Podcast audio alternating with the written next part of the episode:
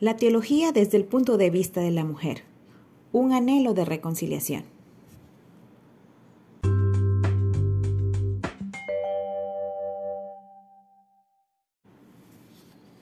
La teología desde el punto de vista de la mujer. Un anhelo de reconciliación. Lamentablemente, tristemente, para hablar de este tema, tenemos que hablar de algunas estadísticas reales de violencia en nuestro país y en Tabasco. En 2021, a nivel nacional, del total de mujeres, 70.1% han experimentado al menos un incidente de violencia que puede ser psicológico, económico, patrimonial, física, sexual o discriminación en al menos un ámbito y ejercida por cualquier persona agresora a lo largo de su vida.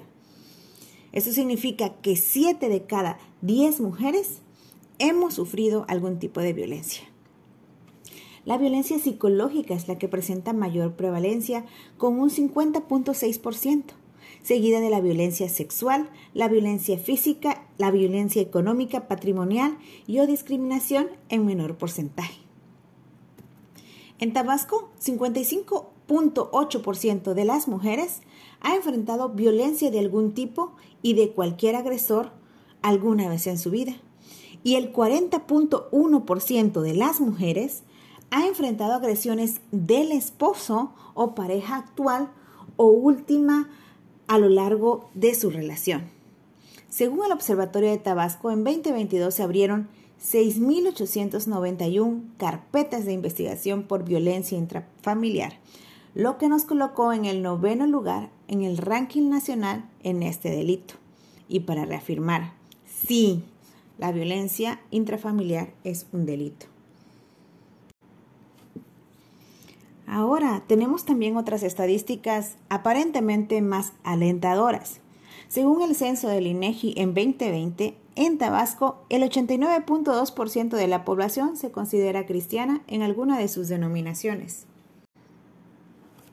Ya sea católico, ya sea evangélico, presbiteriano, bautista, en alguna de sus denominaciones.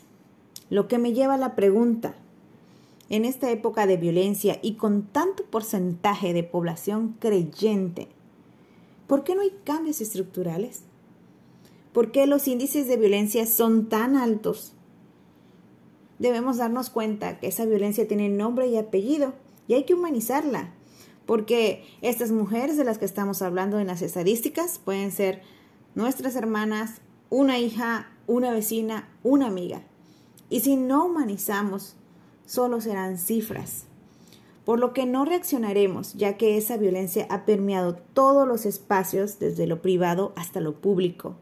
Incluso no hay diferencia entre mujeres cristianas y no cristianas o de la violencia que se encuentra fuera o dentro de nuestras iglesias.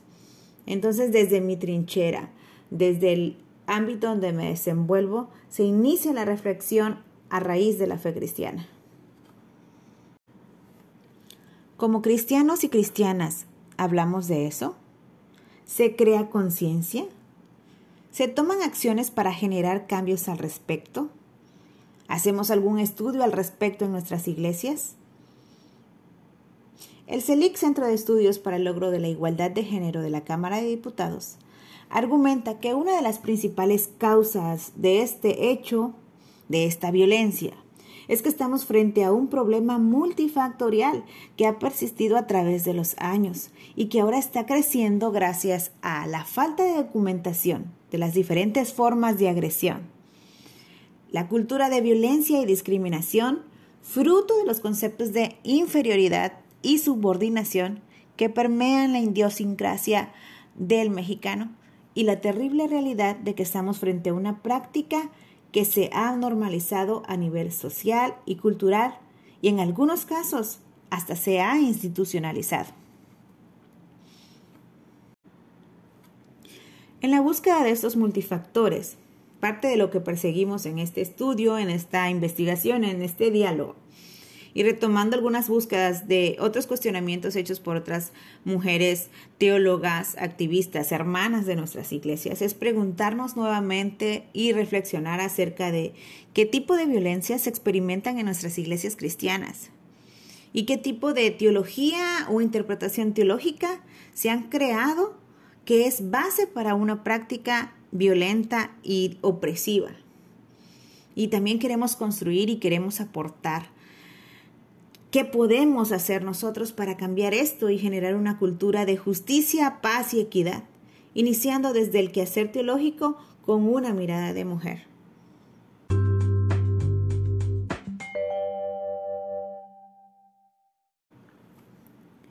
Existen diferentes métodos para la reflexión teológica, pero en este caso proponemos la hermenéutica feminista, ya que busca detectar el uso de la Biblia como un instrumento en contra de las mujeres.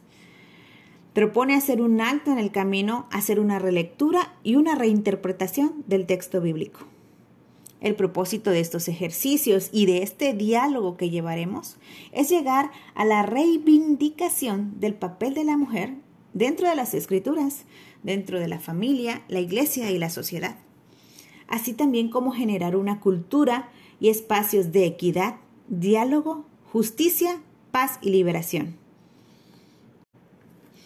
Este es un trabajo que nos atañe a todos y todas, pero ciertamente somos nosotras las que tenemos el interés primordial, ya que somos nosotras las que hemos sido calladas y violentadas.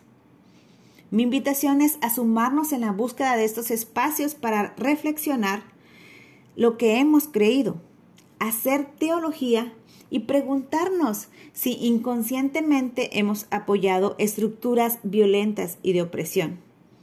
Esto con el fin de generar espacios y vidas de equidad, justicia y paz.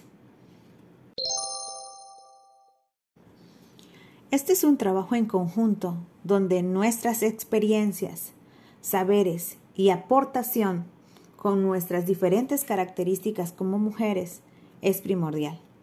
Por lo tanto, te invito a que te sumes a estos diálogos y desde donde estés, trabajemos y construyamos espacios de liberación y paz.